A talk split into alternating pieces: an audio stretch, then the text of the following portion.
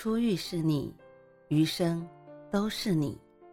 嘿，朋友你好，我是兔子，欢迎来到情感故事馆。在这寂静的夜里，愿兔子的声音能够陪伴你，温暖你。兔子与你在一起。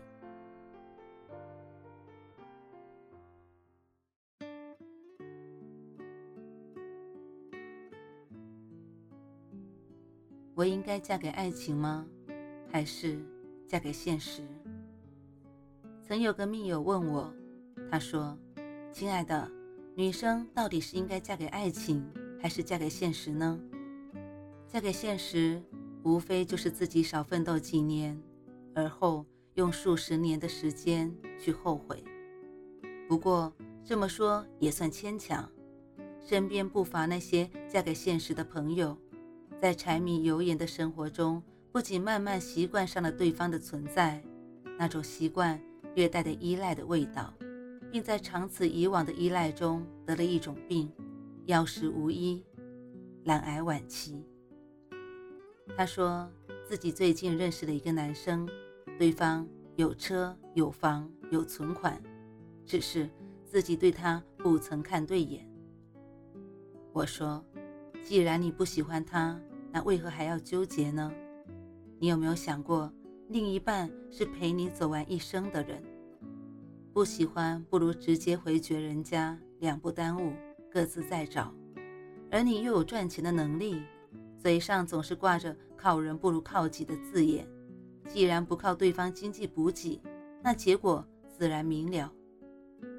后来我听说，他之所以苦恼，全因母亲的一席话。他母亲说：“什么都比不上有个属于自己的家，不是吗？感情都是可以慢慢培养的。在我们那个年代，基本上都是亲朋好友介绍，见见面，走个过场，便走在一起，水到渠成，哪有那么多矫情，见怪不怪的？甚至我的上一辈还是受父母之命呢。爱情有用吗？穷苦夫妻百事哀。”就算你们之间的爱情浓烈到坚贞不渝，也终会为现实所败。巧妇难为无米之炊。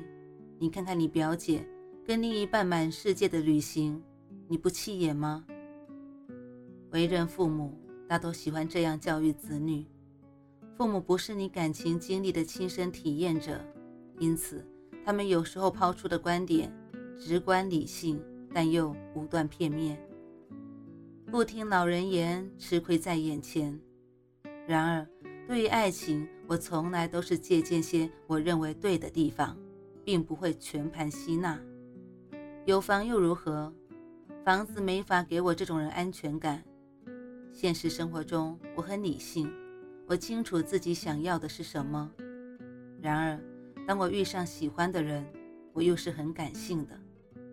没有爱作为精神纽带的婚姻。我觉得索然无味。人活一世不过三万多天，人生苦短，不容后悔。如果你是个圣斗士，或许你的家人即便知道你心不属他，也仍旧会强撮合，只因这个对象他们看着还不错，又怕你错失了他，你找不着怎么办？但我想劝叔叔阿姨一句话：古话说得好，强扭的瓜不甜。我想对那些如闺蜜般夹杂其中、不停苦恼的女孩子说一声：你有追求幸福的权利，选择权只在你自己手里，别人的话只能是参考。如果你并不认为那是对的，让它如云烟般路过就好。别人不是你，不会有你的感同身受。当事人以外的人的话，多少带些片面的意味。说到这，我同那位朋友的观点默契地达成一致。好的感情，你是我的，我是你的，而我们又都是属于自己的。感情在于沟通，沟通的首要前提便是有话聊。你们可以有不同的爱好，但尊重、接受便好。你们之间的交流是否可以由浅入深，是否带有营养？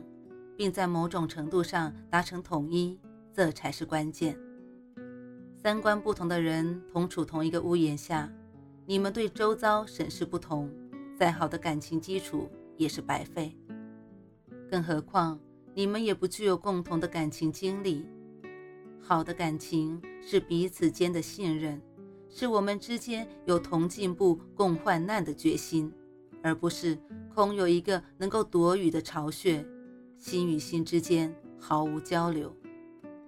即使你终究要败给现实，想象一下，当你每天对着一个无话聊的人，那种尴尬叫做无奈。有温度的才叫家，没温度的叫住所。说的难听些，你走后就连这个住所中的一砖一瓦都带不走，还跟我谈什么曾经拥有？你是嫁给爱情，还是嫁给临时住所呢？对于相爱的人来说，婚姻是神圣的殿堂，而不爱的，那叫坟墓。